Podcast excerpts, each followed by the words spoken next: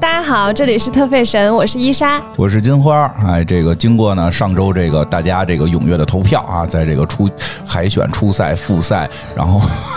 二进一的决赛当中，最终我们选出了这一期的主题啊。这个看大家确实很多还是想让我们讲一讲这个。呃，奥黛丽·赫本的故事啊，对大家听清楚，是奥黛丽·赫本，不是凯瑟琳·赫本，不是奥奥黛丽·塔兔，这个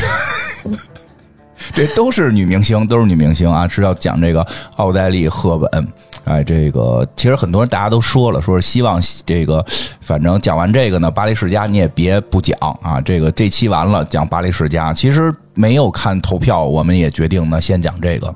别介别介，还是 还是因为听众的投票，哦我是们吗才讲赫本哦的。哦，因为想想节目上线之后才能看见投票，然后隔三天我们就得录节目，哪有功夫准备巴黎世家呀？ 就对吧？就像赫本的，主要是之就是前我的们资了料解比我们的听 众，知道他们一定会选赫本的。哦对对对然后对事实证明我们的判断是对的。对对对，赫本我们讲一集就行，今儿就一集吧。对，一集，然后下集下期开始再讲巴黎世家，所以今天讲讲这个赫本啊，这个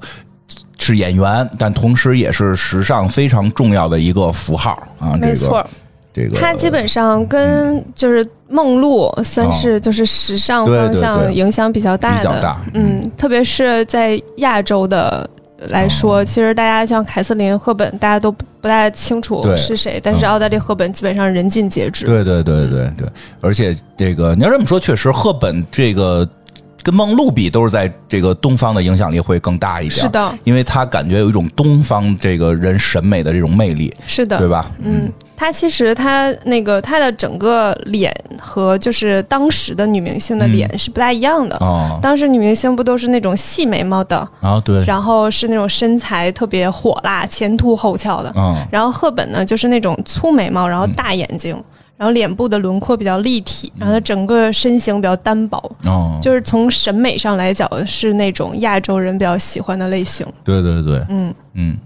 不过赫本的呃那个就是她很漂亮这件哦事情是，是不是说就是只有亚洲认为她哦长得那好是看，嗯基本上全世界的人都认为她长得好看。对对对，之前那个《艾丽》杂志在在零四年的时候吧，嗯有过一个就是呃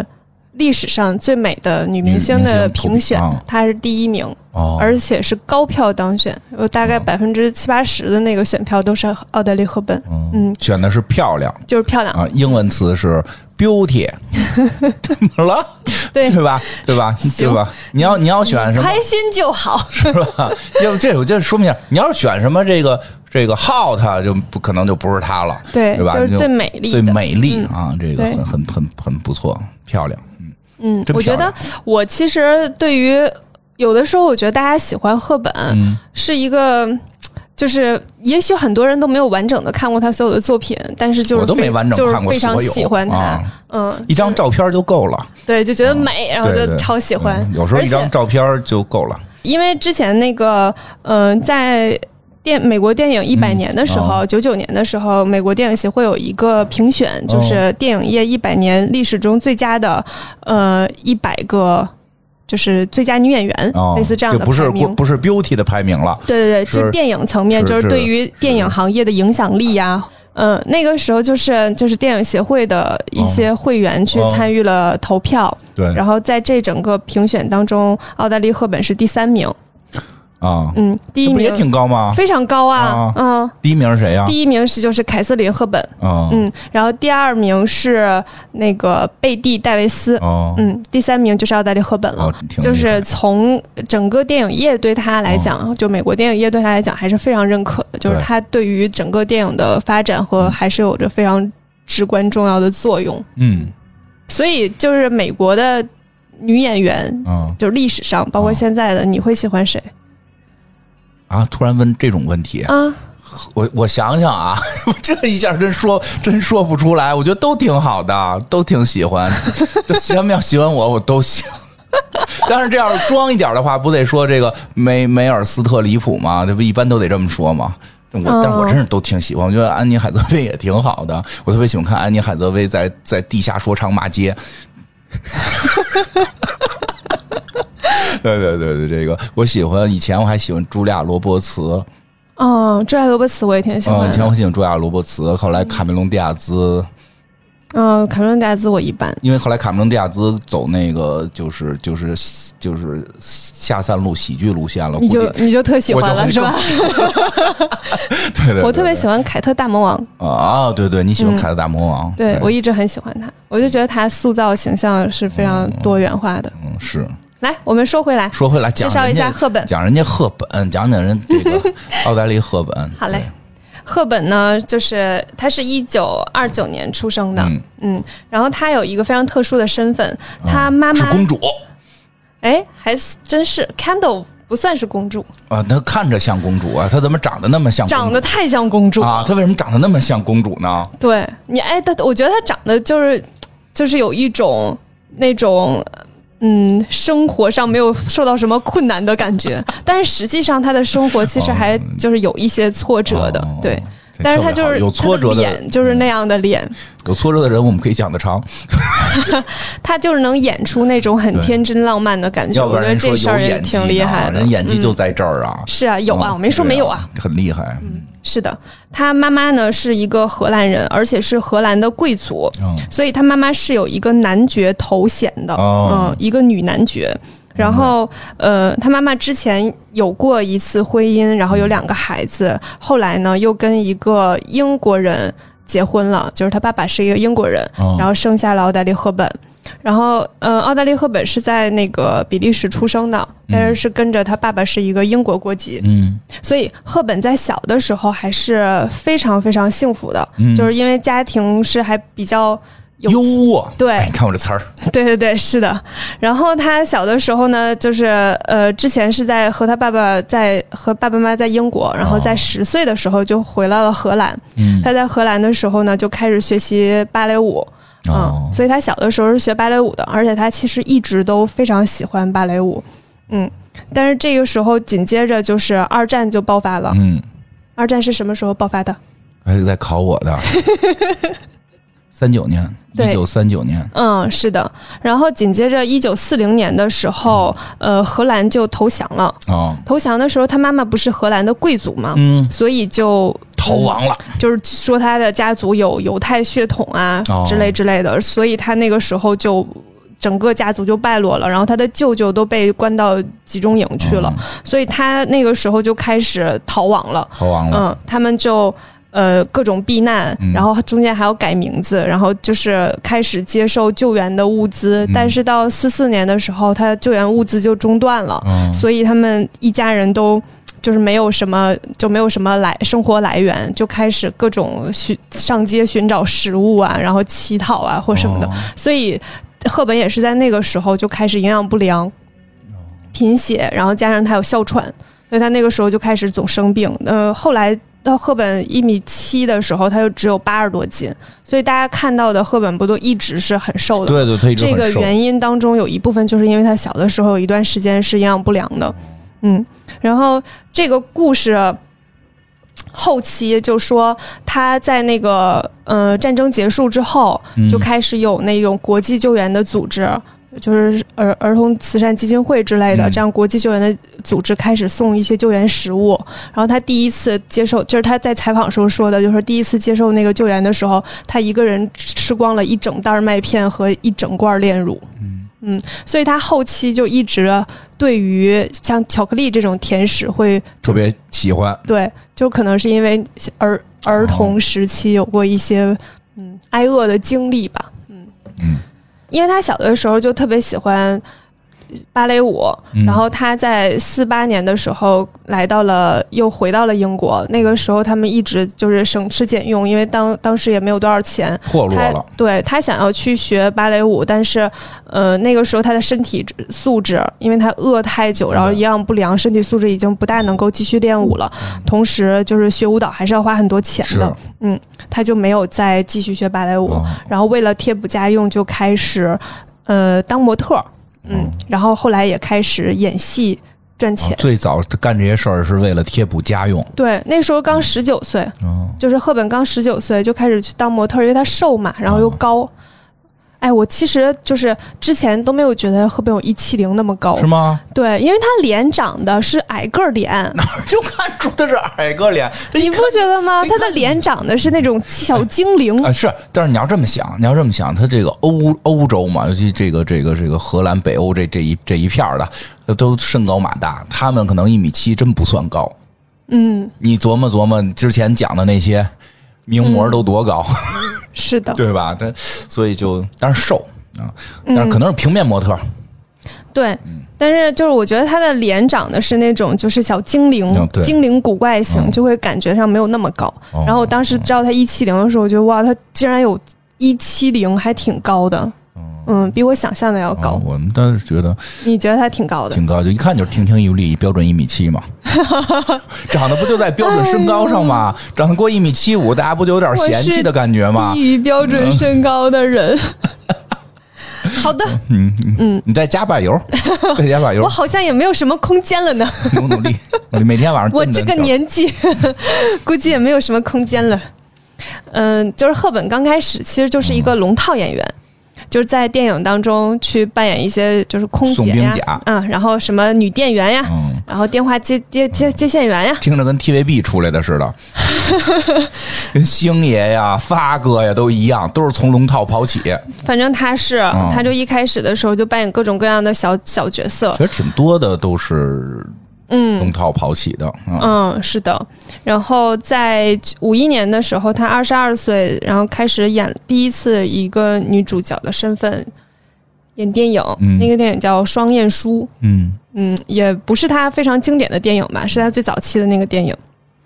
但是这个电影呢，对她的影响还是挺大的，因为这个电影之后，她就有一有了一定的知名度，又开始去演了别的电影。之后这那个电影叫《蒙特卡罗宝贝》，然后在演这个电影的时候是在法国取景的，在法国取景的时候就被当时的那个一个舞台剧就音乐剧的那那个导演看到了。就觉得他非常适合他那个新的音乐剧，这个音乐剧叫做《金粉世界》。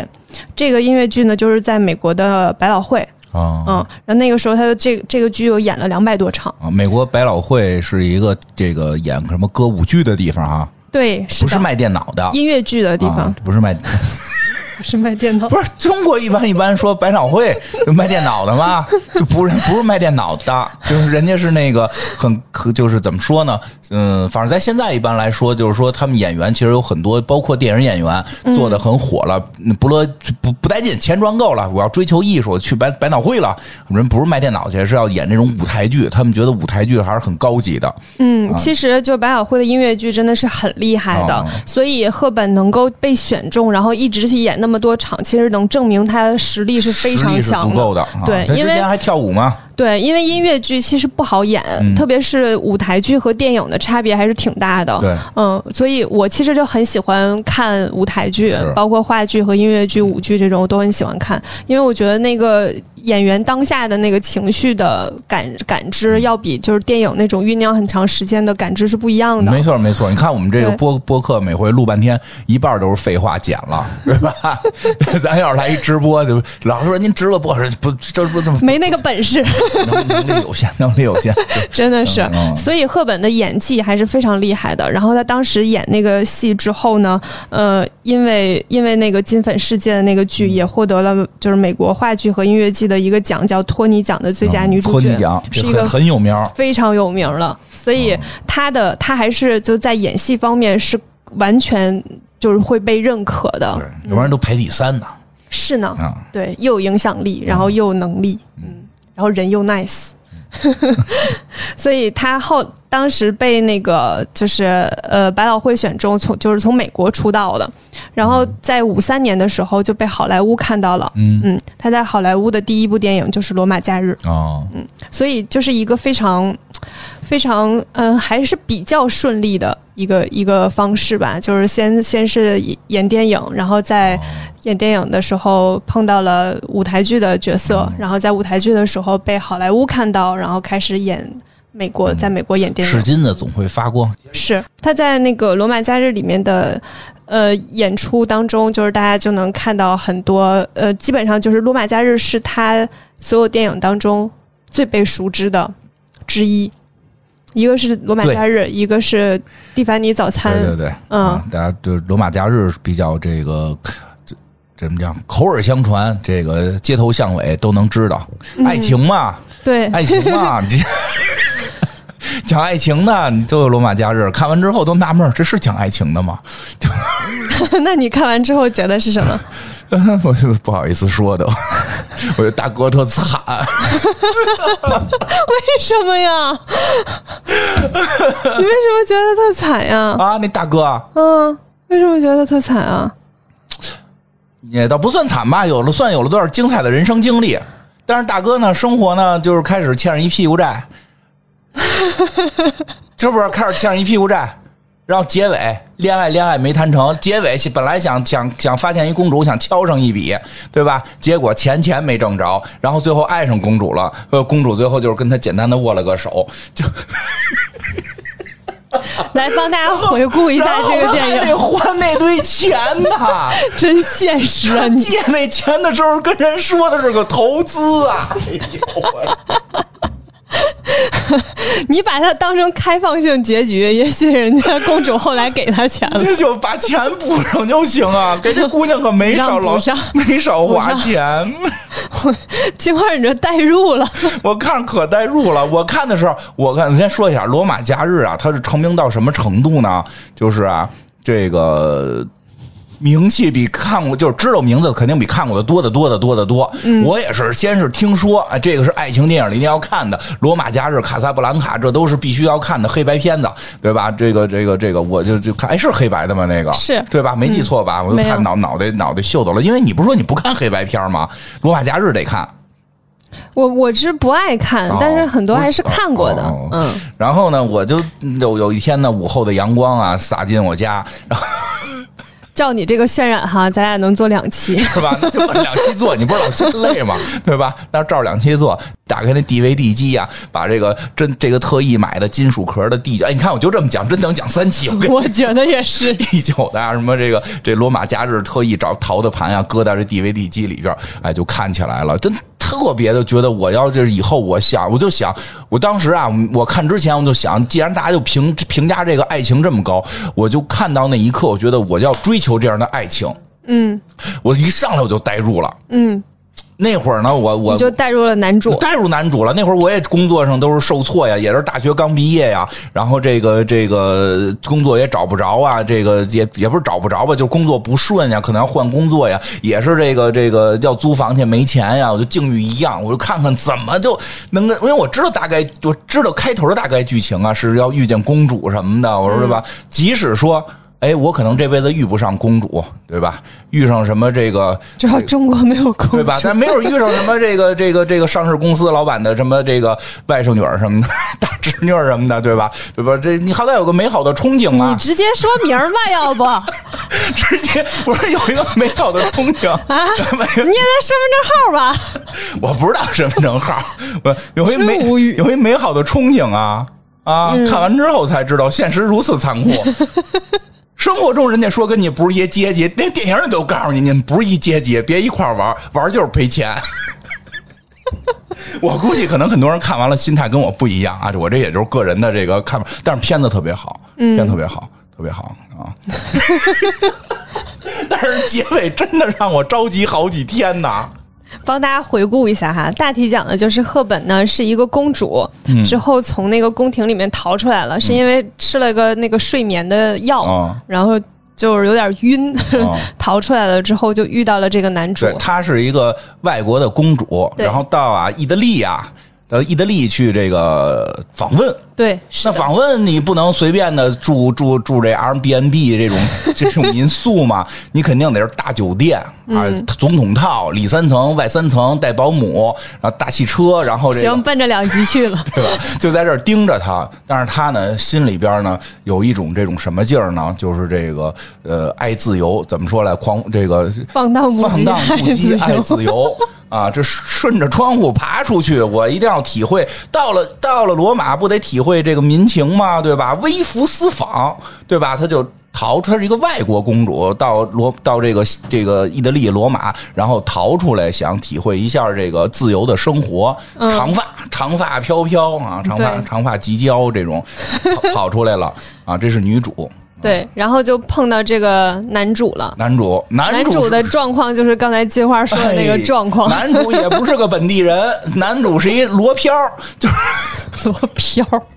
罗马漂嘛，罗漂从哪儿来的呢？嗯，嗯那个 American，哎，你真的记记得他是从美国来的啊？对我，我最近没没重看，我、啊我我凭记忆力能把这故事哇，复述你一太遍厉害 了！我凭纯凭记忆力，我只大概知道他是个记者，大概十年前看过，能复述一遍。美嗯国来的，美国跑意大利来，然后到这儿当记者，吃吃喝玩乐的一主儿。美国人享乐主义嘛，然后兜里没钱，嗯啊，借的钱应该叫里拉吧，嗯对管管人一直借里拉，然后这个就是欠欠又欠着房租吧，又这个工作上也不顺吧，然后就就这么一男主，结果这好像这个这姑娘是怎么着？这这个跑人屋里睡觉去了，嗯，就是吃了安眠药之啊后，有一点儿就是懵了，对，像喝多了一样。啊吃懵了啊，对，哎，让大街上捡着了是这种，对哎，这怎么捡那个有点忘了，反正最后就是就是这男主等于就是捡捡着一个公主，因为他之前有他是记他者呀他，之前不知道是公主啊对捡到家了之后，第二天看报纸，对才知道是公公主。是公主 啊，而且这他还有一记者朋友，他还有一照相朋友，就是那个那个摄影朋友，他嗯是写稿的，有一个摄摄影的朋友说这抄了吧，独家 呀， 哎。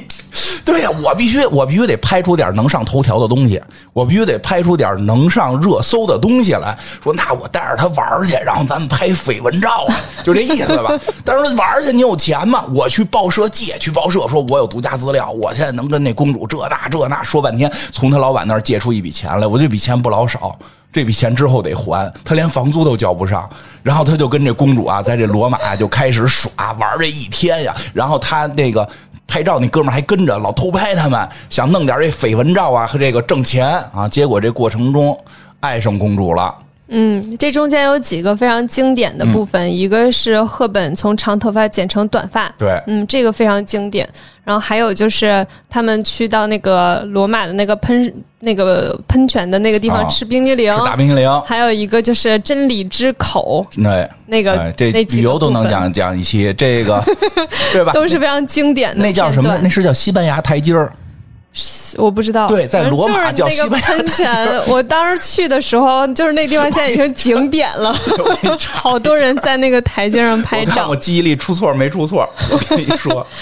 我去罗马的时候还特意去哎，看了一对你眼。看我打上西班牙台阶儿之后，百度第一个连锁西班牙台阶儿为什么在罗马？ 西班牙台阶儿这上头是喷泉，坐在那儿，你去那儿旅游，所有人都坐在那个地方吃冰淇淋。对就是你真的就是很有意思。这个片子。哪年老早的了，嗯黑白年片儿时代到现在这个时代，男男女女，都不管去是那儿打哎，卡不管是一对儿，还是一个单身的男人，还是一个单身的女人，还是老爷爷老奶奶，哪怕小朋友，都举个冰激凌 坐那块儿，坐那块儿。估计还有真理之口的排队 对拍照，对，这两年啊，我跟你说，排特长这队这两年没去，估计这两年去呢，都都在那在那儿直升播。就是大家看，我现在就在罗马假日的这个在这里边，我像赫本一样吃了一口冰激凌，耶！ 哪有那么傻 了？我我对，然后这是特别重要的，然后还有那个什么，还有就是真理之口，嗯，真理之口是一个看着跟井似的立平平面儿的一个平面景平面井，就是一人脸在一人脸哦墙上有一人脸，然后有一个嘴，对就是说你在里面说谎话，他就会把你的手吃掉。对对对，然后比较有意思的是，因为这男的一直在骗公主啊，嗯，然后那男的就进去表演说话，说哎呀出来手没了，然后公主特紧张啊，手呢？咦，在袖子里，你看， 让你讲怎么那么傻呀？就是，哎，你其实其实很简单，说实话，那就是好莱坞的偶像片儿嘛，对，是是的，但是就是拍的很有意思，然后还有更关键的一个道具，一小摩托车，那小摩托车后来火了。那小摩托车可火了，现在也很叫就火，叫 V 什么来的？不知连道。牌子我都都都，因为我反一正朋友就是玩那个个摩托车小 V，还我们就咱叫小 V 啊，挺叫 V 什挺么？可爱的哎呦，那小摩托车就是现在专门除了玩哈雷那一派，就有玩这一派的。我一朋友专门玩这一派的，就买这罗马假日小摩托车，也不老便宜呢，一一一意大利小摩托车，说那是他本地一牌子。我听他们说，就是嗯骑他骑着前头骑着，后头后头赫本这个公主抱着他什么的，哎呦，看后来就爱上公主了。嗯，因为我爱这的得爱上吧？那长那么好 看，又天真又浪漫， 哎呀，哎呦，所以我开始没看之前，我一直以为是这男的不知道这是公主，然后俩人这个相遇，然后发现哎呀，我们阶级之间有差别，怎么这个爱情的纠葛最后走到一起？我一直以为是这么个剧呢。就是我等我看了之后，哟，这男的怎么上来就图谋不轨呢？这不是抱着一个正常的恋爱心态去的呀，对吧？奔着就是钱去的，结果过程中就这才有意思。过程中啊，奔着钱去，结果打败了爱情，打败了金钱。是啊，最后好像连啊亲没亲最后一下啊，反正反正是没没没没没一块儿那什么， 你看看你这个关注 点，就是那个那个不多讲电影了，就是最后结尾，最后结尾这个公主回去了，嗯，对，公主回去了，然后呢，这个他们但是他拍了很多绯闻照片儿嗯，然后第二天呢是这个公主的见面会。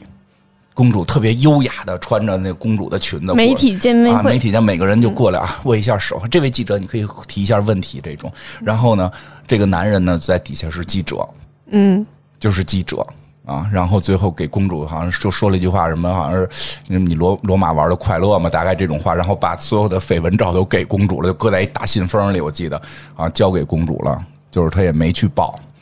这就是爱情。爱情真是爱情，他那那钱可怎么还呀？他欠报社的钱怎么还？ 你要不然就把它想成开放性结局，然后公主就给了他一笔 钱。这么多天带着我玩，这是你的导游 费，对呀、好歹给点导游费吧。行吧？这样心里好过一点吗？嗯我但是真的那一天很浪漫，但是后来呢，现在岁数大了，以前呀、年轻老觉得爱情得有个结果，嗯，现在慢慢岁数大了，闭眼一想，就是这个花多少钱能跟赫本过这么一天呀？对，关键 是就是岁数大了，已经经历了很多没有结果的爱情，就觉得啊，真的是爱情也不不并不一定要而有且结果。岁数大了，发现回忆就挺好，挺好所以有些美好的回忆其实更重要，是，所以就觉得哎，现在再看觉得挺值的。嗯那会儿小嘛，那会儿刚毕业小，想的还都是结果呢，没结果。哎，你说为什么人年轻的时候对于感情特别结果导向啊？就是我觉得好像二十多岁喜欢一个人，就觉得我一定会喜欢这人一辈子。因为你不会有回忆，你你不会体会回忆的美好，因为你没回忆呢。等岁数大了也折腾不动了，不是就我老说那句话，《红楼梦》里就是《红楼梦》，什么叫金陵十二钗？就我心里就是就我就是就觉得，就是每个人都落位了，突然有一天觉得最后一个人也落位了，就到时候哪天我就可以回天上了，然后我就交代了，就这这十二个呀，就是 谁谁谁，第一是谁，第二是这这这不不是排顺序啊，就是这个，反正就这意思吧，就是每个人都归了位了，都是正神，都是下凡来的神仙。又扯这么远，啊，就又主要是我们又能扯到《红楼梦》，所以这个时候就觉得，哎，就是跟年轻时候的想法不一样。所以我要是现在我没看，但是刚才凭脑子自己在大脑中又重新过了一遍这电影，我觉得确确实挺挺美好、挺浪漫的。我当时是觉得就是赫本剪剪短头发那个地方，我特别喜欢，嗯，因为公主啊，因为那个时候其实就是对于女性还是长头发对美是这样的，然后再加上她的身份是公主公主，你是嗯不能短头发的。对然后她当时讲剪的时候，那理发师还一再跟她确认，真的剪 吗？确定剪吗？对其实那这我可剪了 啊。对，其实这就也会形成一特别重要的这个这时尚的一个符对号，。然后她当时就剪，就是很很很想要剪短头发那嗯种，然后你就会觉得她真的太可爱了。嗯嗯，所以你也一直剪了一个短头发。我，嗯，我我我是因为我比较适合短头发，嗯嗯，我对那个电影就是印象比较深刻的地方，一个是他剪短发的地方，嗯一个是他从那个就是那个逃那个地方逃出来之后，一直就是你在电影里面大部分时候看到他穿的那个衣服都是一个白衬衫，对然后条纹丝巾和一个过膝的半身裙特，别好看。嗯，就是那一身儿衣服，嗯那身衣服就是跟当时迪奥那个 New Look 是很像的，是的嗯，就是基本上就是应该是从那个灵感来源吧。嗯，那身衣服就是特别很就很很漂亮，很优雅，嗯就很有法国的那种优雅感。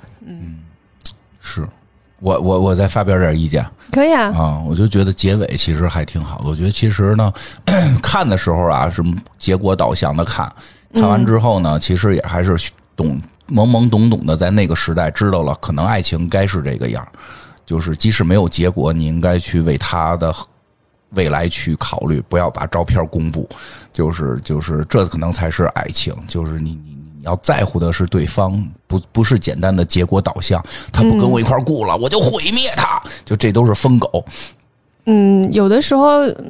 反正爱过这件事情吧，你爱过之后，你还是会希望他好。对嗯，对有的时候我还挺庆幸，就是我之前的恋爱没有碰到过坏人，对对对对，就有那种我觉得就很明显就是坏人，我觉得那不叫爱，嗯对那，不叫爱，那叫就疯没狗嗯有碰到过坏人，就可能这人是渣。啊我觉得渣这件事情吧，其实就是比较嗯道德层面吧，哦就主观道德层面的，所以他们也许有一些人是就是就是我们现在所说的渣，但是他们都不坏，就嗯我没有懂人其实我也觉在得害你。坏的更可怕，就我对就爱你一是个的，我就爱你一个，然后我要把你关在家里，不让你出去。嗯，然后每天我用摄像头监视你，然后你跟哪个人说话了，我回来就闹，对吧？就不要跟陌生人说话嘛。对，其实渣的人没什么大不了的，其实只哎是别这么你说，这底下有人会骂你，就为什么？ 就渣的人也也不好，也不好，也不好。就是还好，就不会太影响对你对吧对，？就是你能对够过去，你能够过去。对，你就这事儿就过去了。就是过去你人生爱上一两个渣男还是很正常哎，的这事情，这话这可以说，爱上对啊两个渣男就就就可以过去。所以我说没什么大不了的嘛。没什么大不了的，可能有人就就不能这么说，没就是当事人都觉得挺为什大的么？当事人都就就是可以过去，就是可以没过什去么大不了的，对，就是有不那种用太在有乎那。种嗯会一直骚扰你的最讨厌，对，那种就是坏，他其实不是渣，他他就是坏人。嗯所以一定要找那种看过这种那个《罗马假日》啊和《卡萨布兰卡》啊啊，所以后来《卡萨布兰卡》我就没看嘛，我就看先看了简介啊，大概也是这剧情啊，男主跟女主走不到一块儿，这个男主为了女主啊， 男主为了女主和女主的爱人，还奉上了自己的这个这个青春的事业，送他们去参加革命，那是一个后来才知道那是一个外国革命片儿，嗯，但是确实那会儿就明白了，爱情真的就是你爱一个人的最基础的要求，就是你要在乎他的未来，你要让他过得更幸福，希望他好，希望他好。对对对其实没别的，就是心里面有一个感受是希望他过得 好。对，你看，就就讲上爱情了，都激动了。哎呀哎呀哎呀！你激动啥？哎，来收回来吧。嗯说回来吧，接着讲讲赫本吧。嗯，这那个赫本还有一套衣服，就是在最后媒体见面会的时候、嗯啊穿的那套衣服，可能是白的，那是个黑白片儿，对，所以我说可能是白的呀，真烦人他是粉的，他拍出来可能也是那个颜色就是。她回归的时候穿了一个就是很公主的那啊种大长裙子，特别漂亮嗯，对，很漂亮。然后这个衣服呢，就是她在呃得奥斯卡最佳女主角的时候，哦就是因为这个电影得了奥斯卡，嗯然后她在领奖的时候就穿了这个衣哎服去的。然后但是呢，她在领奖的那个时候呢，就已经认识纪梵希了，啊嗯，所以那个衣服呢，纪梵希帮她改了一 下。就为了更能突出她的风格哦，强调她的身材的那种，因为她本来是那种大袖子的，哦嗯，然后把那个袖子去掉了，嗯，变成了那种呃平的领口，嗯嗯然后。嗯，这件衣服就是她在当年奥斯卡穿的那个裙子，就是嗯戏里面那个裙子，在纪梵希的笔下改的人。其实一直对他的演技有一个评价，就是说很难有人，尤其是演员演的这么的清澈，对，这太难了。是说的，大家都是觉得演演反差大的，演混蛋，演流氓或者演这这那的，说其实说吧，就是演到一定程度会发现，你演那个最清纯的反而演不了。对，你情绪越浓烈越好演。对，因为你心里好多事儿，你演那种情绪浓烈的，你其实讲个事儿，你有代入，有一些方法。对演那种清澈的，尤其眼神的清澈，你心里那么多事儿了，你咋清澈的下来？说这难度特别大，嗯，是的，这个还挺厉害。对像就是那会儿就说的像小鹿一样，对，小精灵，嗯嗯，我觉得她长得就很像精灵。嗯嗯，对，擅长射箭，因为它有那种灵气，它的眼睛好像就是能闪光，嗯是嗯，所以就是感觉特别刷像一只刷刷刷，像一只精刷灵。在这里给大家介绍一下，就是《罗马假日》这个里面，当时有一个女设计师，哦就是电影的那个呃衣服的设计师，啊，嗯，服装设计衣服的服装设计师了，对，叫伊迪丝·海德，她是一个女设计师。然后这个呃，这个设计师当时其实很受那个当时的时尚影响嗯的，就是那个时候流行梦露那种身身材，然后他觉得赫本的身材就比较瘦嘛，嗯然后他就想要去能够去掩盖他一些缺点，哦就比如说，呃，像梦露就是前凸后翘对的，，但是赫本就是没有那么后翘，嗯，所以他就弄了那个裙子全都是那种大褶儿哦的，能够去掩盖他的屁股的这能个哎问撑起来，对不包着对，所以后来赫本不就是认识了纪梵希吗？啊，你就可以看到中间有一个非常大的转变，就是纪梵希不认为这是缺点，嗯，嗯，纪梵希认为就是纤细的身材是她独特的风格，哎我所也以是觉不得，但要不但不不把它遮盖起来，还要强调，嗯就是她她整个的理念和那个女设计师的理念是完全不同的，嗯、就会有点，就是你的感受上，你可能有的时候会觉得女设计师可能更了解女人，嗯更了解更更会为女性去展现她们的美，但嗯是其实都不一定，哦嗯，就是有的时候人和恋人人的最能展现对方的美，人和人之间是 是是不一样的，嗯所以纪梵希就是一个就是能够去展现耐他赫本的美的我觉得在金帆一，哦。关于这件事情，在金帆一眼里，他就是西施，嗯，关于这件事情哈，就是在那个哦咱们上一期节目哦，讲完之提过啊后，有一个听众给我发了一个信息，嗯然后发了一张照片给我，是那个纪梵希和一个男性的合影，然后他跟我说这个就是纪梵希的伴侣，嗯然后说其实纪梵希就是就是大众认知上他其实是一个同性恋，嗯所以他觉得他觉得纪梵希和赫本之间是纯友谊，嗯，嗯，然后我说。大部分其实认同他们俩四十多年都是友情，嗯但是我觉得纪梵希在心里对他可能还是有爱的，嗯，但我不觉得就是爱和友情或者是什么这些事情，就是一定要分得非常清晰，就是我自己的看法了。啊渣，什么啊男的这么说就是渣，什么男的这么说怎就是么说？男的这么说，什么爱情友情可能就分不清，就属于渣呀。不讨论这个了，哦是吗不讨论这个了，是吗啊让大家认知你了。 没有没有没有，就是嗯，反正我们现在也没有办法判断纪梵希对他是不是爱情，或者是如果纪梵希是喜欢男性的，是不是对于赫本就是纯纯正的我友觉情得呀，？我觉就得是就是我不知道，跟、嗯跟跟你说的差不多。其实有些情绪是很复杂的。嗯那天有个人在问我呢，有一朋友问我，问我说这个，哎，这个你说有没有男女之间有没有纯友谊？嗯我说呀，这事儿啊，你没法说。嗯你你你你要说纯的，那我觉得没纯的，我觉得男的男的之间可能都没那么纯， 对吧？但是你你你就很多种，有一种就是可能可能有一种是这个有一方这个。有一方不说，一方装傻，这是可能很常见的。可能有很多就是觉得过劲儿了，就是就是可能开始的时候是有某种冲动，后来就过劲儿了，过劲儿了，可能就成为了嗯一爱情种是流动的，对，它就成为了一种感情，但是它又不会发展成恋人的这个状态，对吧？对就这都有可能。就可能一开始是真的喜欢，嗯对真的想要在一起，但是后当时没有在一起，一段时间之后就觉得做朋友挺好，因为你对你是认可这个人的嘛，对，是的，对，然后自这个时候你如果再问他说，就是有一个在一起的机会，愿不愿意在一起，也会选择不。对对对，对就是所以你就这件事情就很就难，很复杂。嗯对，很复杂所以就是还是嗯不是那么简单的。感情这个东西本来就很复杂，嗯没反办正法那么对清晰的分开。反正感觉上老纪跟这个赫本的这个关系，我觉得就，反正肯定是超过友情的。嗯你到底上边是什么，那不好说。嗯，人的情绪是知己人的情绪是极其复杂的，嗯对吧？那有的爱，对吧？你不能以这个到底这个一些这个这个发生什么来界定这件事儿的时候就比较复杂。但是我感觉真的在他眼里，就是他这个谁，这个这个赫本很完美。嗯，是的。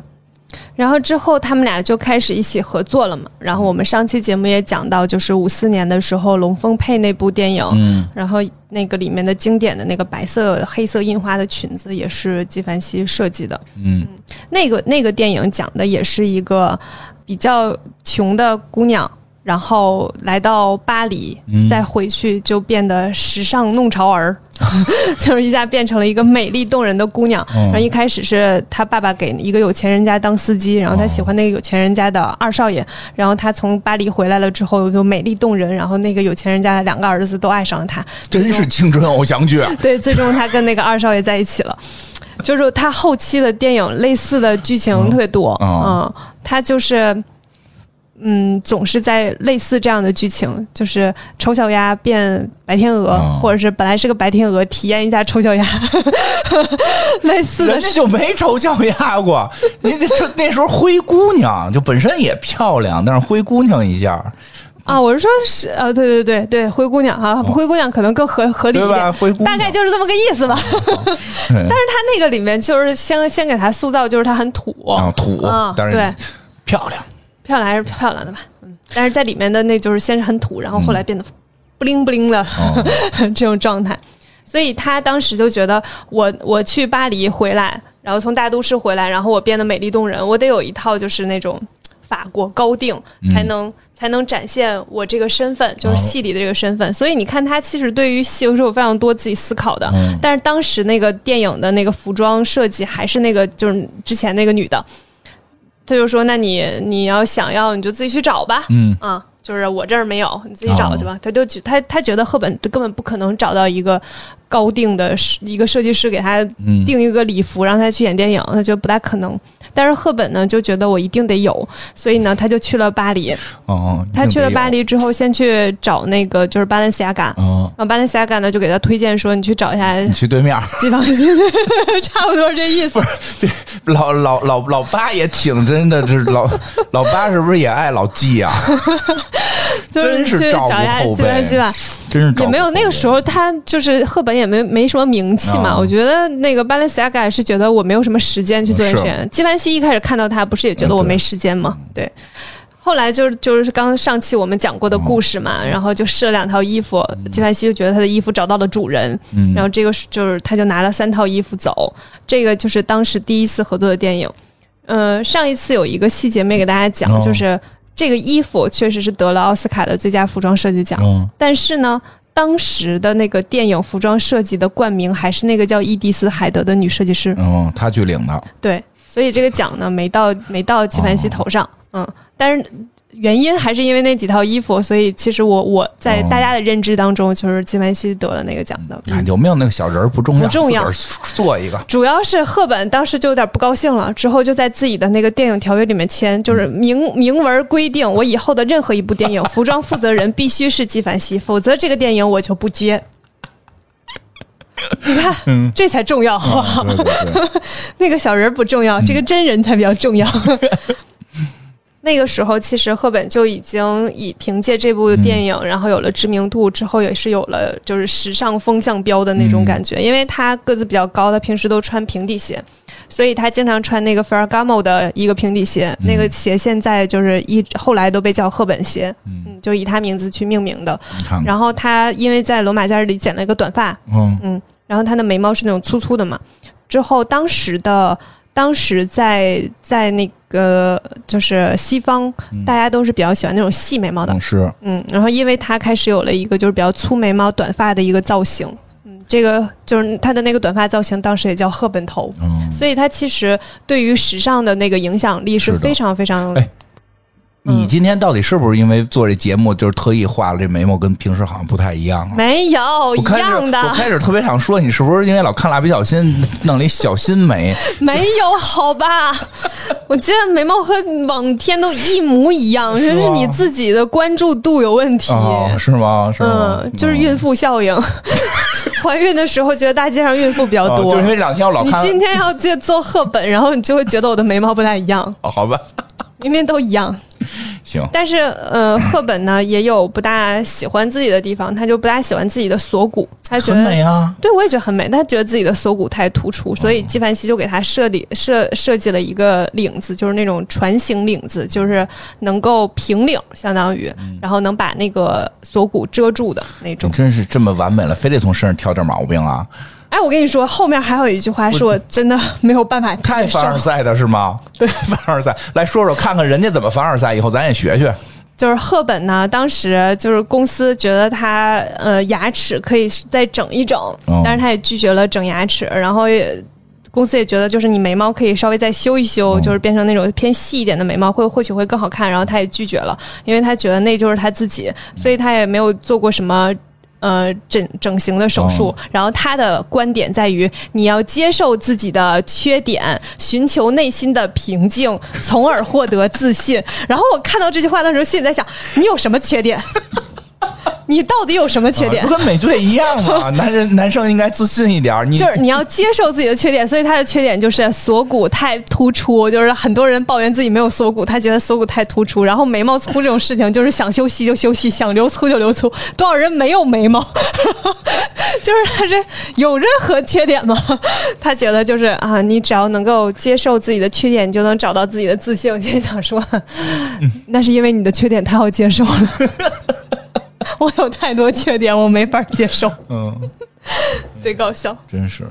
明星都有明星的凡尔 赛。真的太凡尔赛啊了。你看美队不是跟人说吗？说男生该自信点儿，主动向女生表白。你看我每次都没有失败过。呸！ 他就没被打过，我跟你说。 我看也是。哎呦，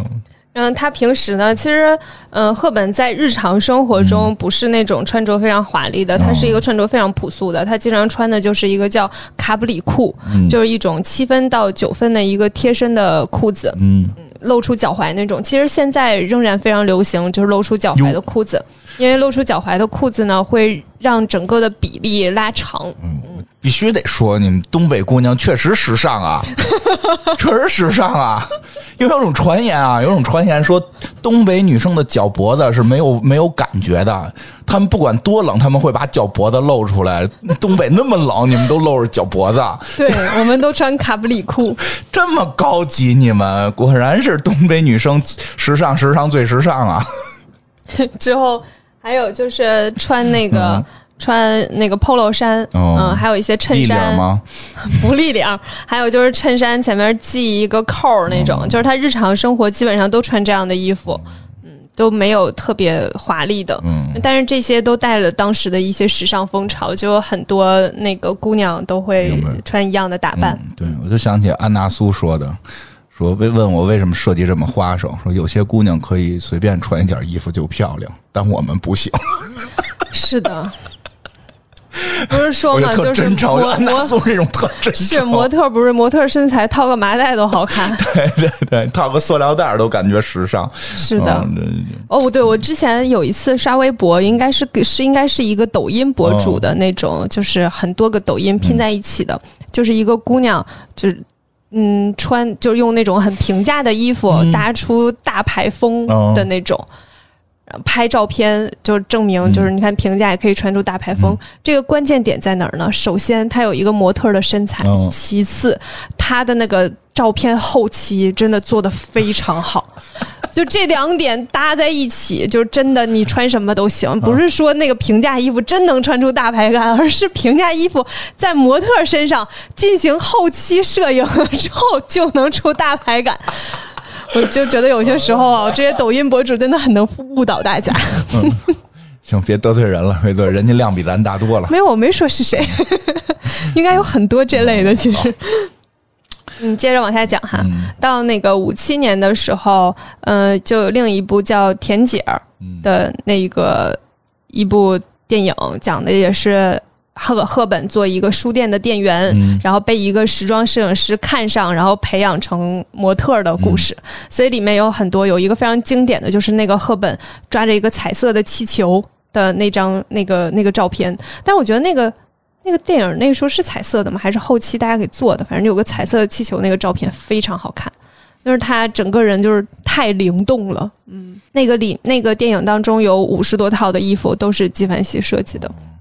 就是一个大型的这个时装电影儿，对，是的，时装电影。嗯，然后到六一年的时候就是 Tiffany 的早餐了。嗯，这个有 Tiffany 名的一早点儿。早餐真的是非常有名，就是他那个片段基本上在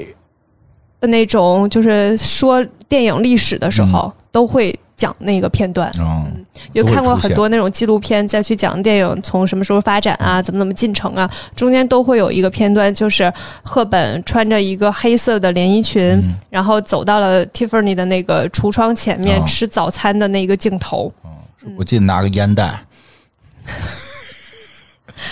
这个故事呢，讲的是一个，也是一个贫穷家的女啊女小孩女子孩女小女孩儿，对，一个女孩子，然后她一心想过上上流的社会，嗯，嗯，之后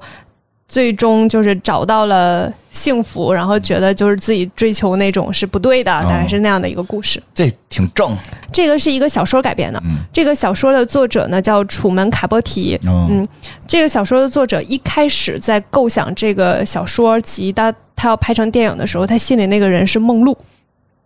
因为这个里边那个人呢是有一点儿就是像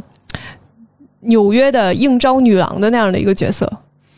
嗯嗯，怎么了？没错，要是梦露演这个剧情， 感觉更合理一点儿。 对，就是又性感又善变的那种。我对我嗯脑子里已经出现了这个梦露演的这部剧会是什么样了。对，就是他心里是觉得还得梦露，他觉得还赫得奔本，着喜剧去， 因为他赫本不是很性感，就是对嗯对对，赫本就就开头那个感觉就是怎么都像公主，上来那段就很优雅对，就是有一种很优雅感，就是和那个戏不是非常一致，但是他确实用他自己的风格，嗯，也也也能够让一切变得合理，然后也很经灰姑典。娘对就是本身本身那个就是家里也可以，这主要是后母迫害，这成了灰姑娘，对吧？所以也优雅啊，也优嗯雅。梦露真是就是有应招女郎的这个这个这个能演出来，嗯是的，嗯，所以风尘就劲是儿。就是赫本在接了这个戏之后，其实是有一些改动的，嗯嗯，戏的本身是有一些改动的。她在里面穿的那个那个长裙，那个黑色的裙子就是纪梵希设计的，嗯然后她当时就是戴着那个大墨镜，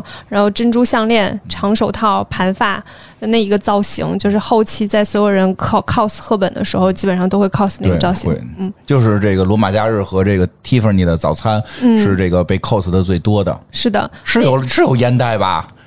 呃，后在那个剧照里面是有的，但是电影里面应该是没有的。嗯，我记得好像是照片上是有个对，大烟袋，嗯剧照里是有一个长、长杆儿的那种特别酷烟袋显得，嗯，对。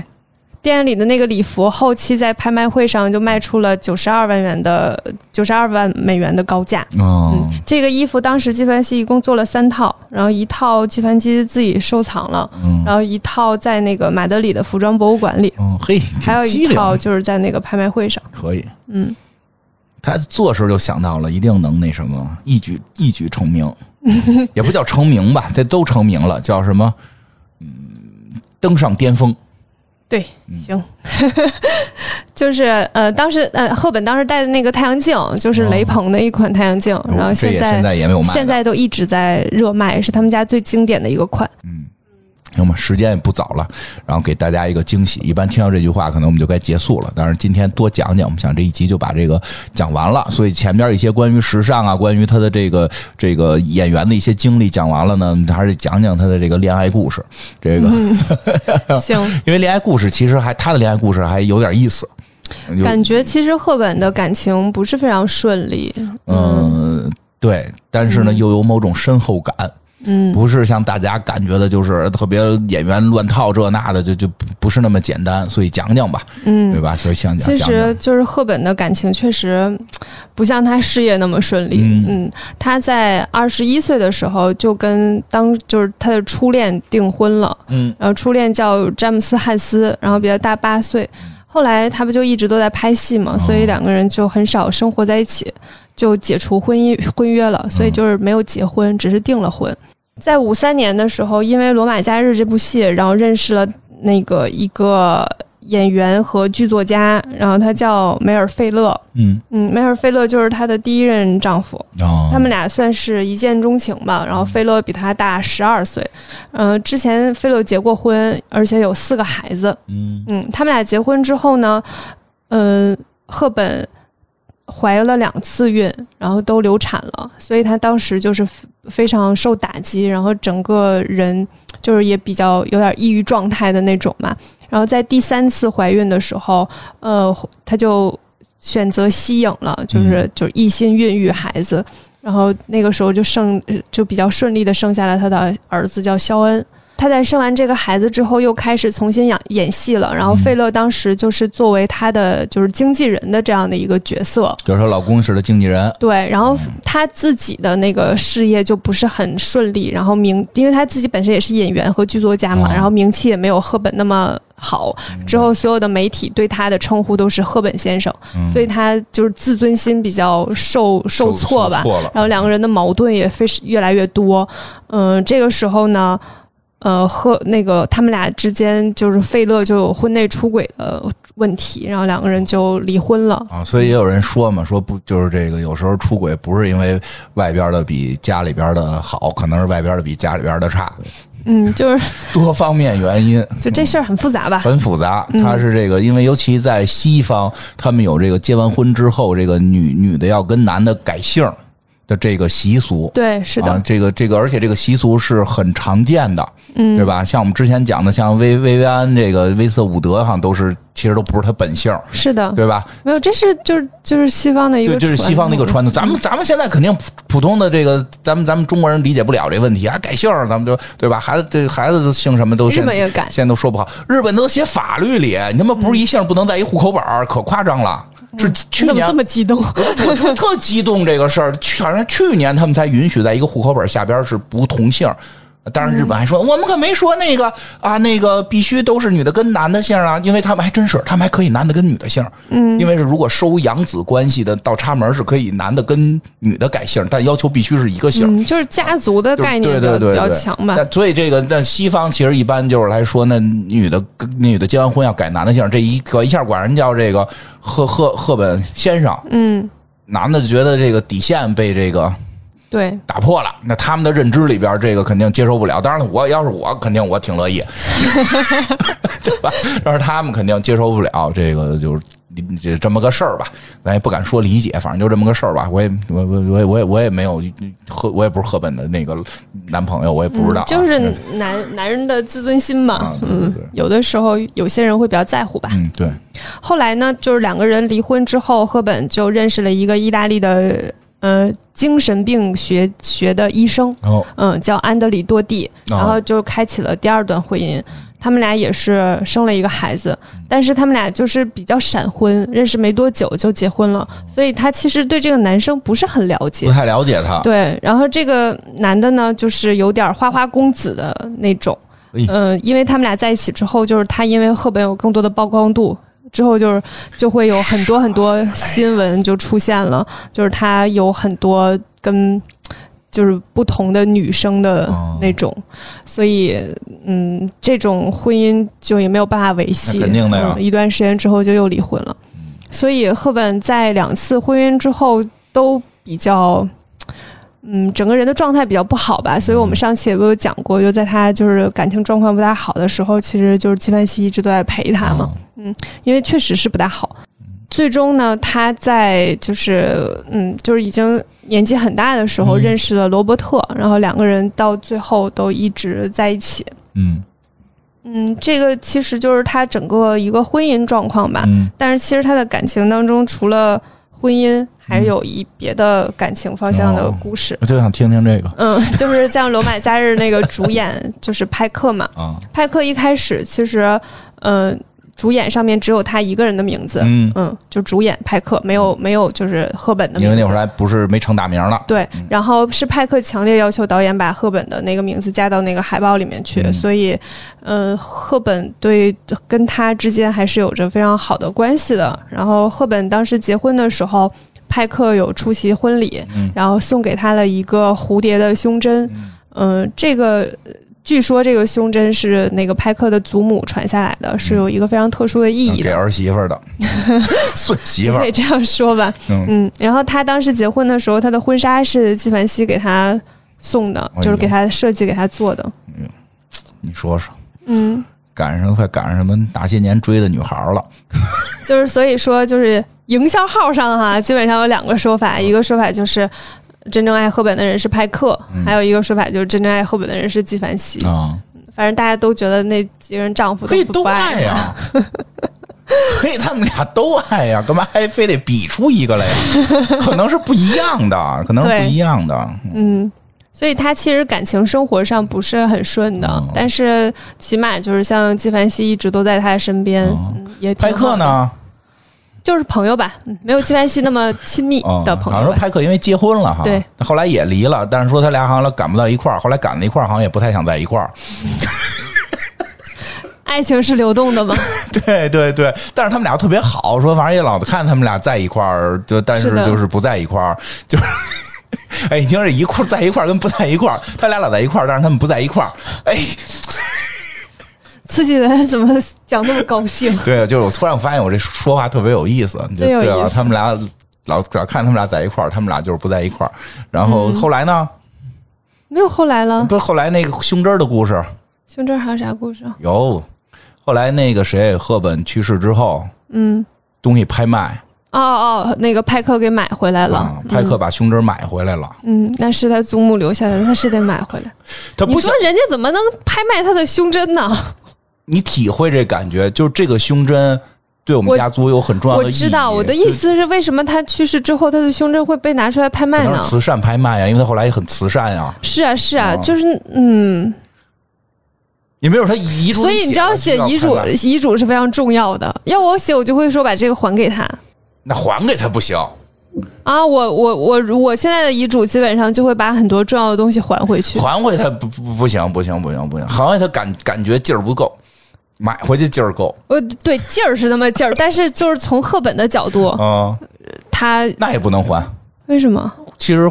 嗯就会我觉得会别扭，为什就么？你还回来了就咋还还回来了？就是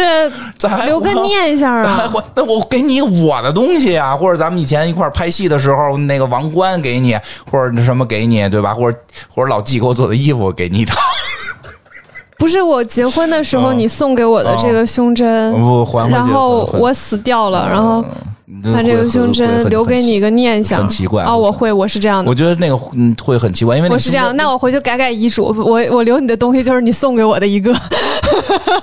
我这回这就回去改。哎不不需要不需要不需要不需要那个什么，就是因为那种感觉，就是说哎，就最后还是还回来了，你体会留个念想嘛，那可能对于男的来讲，就就就是送礼方不一定是男，送礼方可能希望你你带到棺材里。那不可能，那棺材得堆多少东西啊？哦，多少人呀、我是说赫本，赫本，你别往自己那脑海里带，你别带自己，你这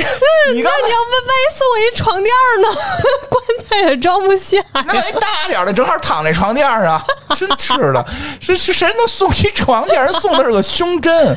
买回来啊送我床垫儿，我还就是挺高兴的。就是买回来，买回来会感觉就是哎，这个就是给赫本的，他去世了就要就就回来了，但是是买回来，而不是他还回来，还回来会很奇怪，有一种被拒绝感。没有啦，是因为赫本可能没想到这一啊层。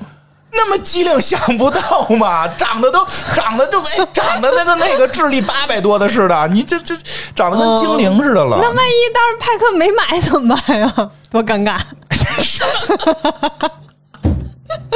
好了，故事一让个特别故事让你一个讲特的别稀碎，来重新重新讲，这个是一个很感人的故事哈。 就别不用重新讲了，就这么着 吧。就派克就是嗯送给赫本的这个蝴蝶胸针，是他祖母留下来哦的，是一个非常有意义的胸针。然后在在那个赫本去世之后，因为赫本在后来一直都在从事慈善行嗯业，所以他的。一些物品被拿出来做拍卖，其中这个胸针呢，就派克又把它拍卖回去了。啊，对，嗯，是一个非常动人的故事，嗯，是的，我觉得还挺感人的，就是其是实真的是赫本的故事会让人觉得，就是赫本的这个戏外的故事，有时候嗯会让人觉得，可能真的爱情也好，感情也好，是一个极其复杂，而且不是那么简单能分为这是不是爱情。对，情绪有时候太复，尤其就是岁数大了之后，这个人生经历多了，见的人多了，就就会发现每个人可能真的感情都不会太一样。其实没法去简单的去说派克跟老纪到底跟赫本这个是不是爱情，我觉得甚至可能是不是爱情，它是嗯超，它是也不是友情，是一种感情是一种更就是一些特别的感情对，吧，很更特别的感情，嗯甚至他们俩之间肯定就是他就是那个派克跟老纪对于赫本他们俩这之间感情都不一样，就肯肯定肯定肯定不一样。我就老觉得老纪就是有一种找到 了。记 行，对吧？这种不至纪于晓岚嗯犯错嘛？老纪就老纪老感觉，我老感觉他有一种找到了。就是一般他们会说叫缪斯啊，但是嗯我觉得是超越了缪斯，就是找到了人生的一个自己的另一半，就是自己在艺术追求当中的另一半。伯牙、钟子期，对对对，就这种感觉。因为是什么呀？嗯就是说这个这个一般吧，缪斯是给我与灵感，他的那种感觉呢，不是不是赫本给他灵感，而是他好像感觉我一生的所有的创作，我所有的艺术追求是为了他。对，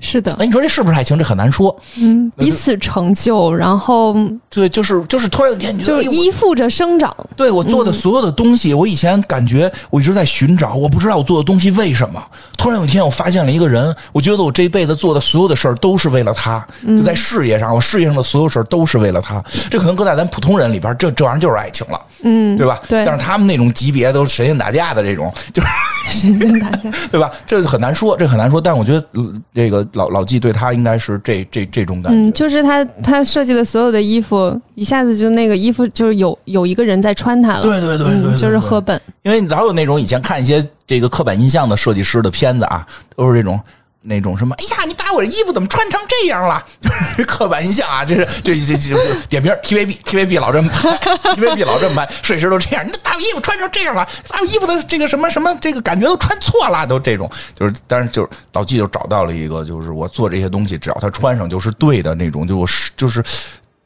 另一半真的是他这种这种这种人生追求的另一半了。嗯派克那个呢，感觉是一种，嗯，怎么说呢？那个感觉我感觉不太出来， 这种更复杂的情绪。就是喜欢，对，其实他们是有机会在一起的，对，但就像你刚才最开始咱们讲的时候，他有些人就会觉得就是也没有必要在一起了，嗯就，我们的境界已经到了，我们不需要在一起。那那就是喜欢他很奇妙的感觉，肯定是喜欢。就是喜欢但是他身上的很多特但质，是很多人会觉得，就是你喜欢就应该去追求，嗯而且你们好莱坞不是也进他们主要他们俩也都离离我好几回婚的，这这不这踏实在一块儿不就完了吗？但是有时候有时候会觉得，哎，这个在一块儿好像这种世俗化呢，就就就就污染了这种情绪嗯。啊、可能就是在经历了感情之后吧，你会觉得爱也并不一定要在一起；经历了婚姻之后，就会觉得爱也并不要，并不一定要结婚。嗯。反正就是挺挺复杂的情绪，这个、嗯这个，哎，讲的真好。但感是可情能很复杂嘛。这感情很复杂，嗯嗯，很有意思，但是他们都很很真诚，很善良，嗯，赫本真的是，因为他小的时候就是有挨过饿嘛，嗯所以他在呃一九八八年之后就就成为了联合国儿童基金会的亲善大使。哦所以他因为小的时候接受过帮助，就是所以他就想帮助更多的孩子。他就是去过全球五五十多个地方，嗯包括像索马利亚或者是孟加拉这样的国家，我们能看到很多他跟那些就是呃非洲的难民小孩的合影。知道嗯，他都一直在做这样的慈善的公益的举动。然后他后来就后来为了纪念他，也设立了奥黛丽·赫本人道主义奖，嗯然后每年会颁给这些对世界和平有贡献的人。是是是，其实挺也挺，还有一个其实他也挺有这个后边这个事儿也挺有意思的是，我看过他后来的纪录片儿，嗯就是后来他出镜，我记得后来还演过电影，可能也就是演谁妈妈，嗯我看过看过，当然就不是肯定他就不是主角，因为他非常大岁数了已经，但是他后来主要就是在做一些慈善的慈善工作，对他很多纪录片是记录他的，就是说他对带着是去的记录，哎，非洲现在这个遇到什么什么困难啦什么的这种这种，我们该怎么帮助这些孩子什么的。其实因为好多好莱坞明星有些到老年就不爱露脸了，对吧？因为以前风华正茂的时候，这个简直就是这个这个这个世世世间精灵这个。到老年，哎，慢慢的这个就不太愿意露了。当然，也有一些特别的，就老了之后不知道为什么就开始向老巫婆形象形形形象转变，就是。 你能猜着我说谁啊？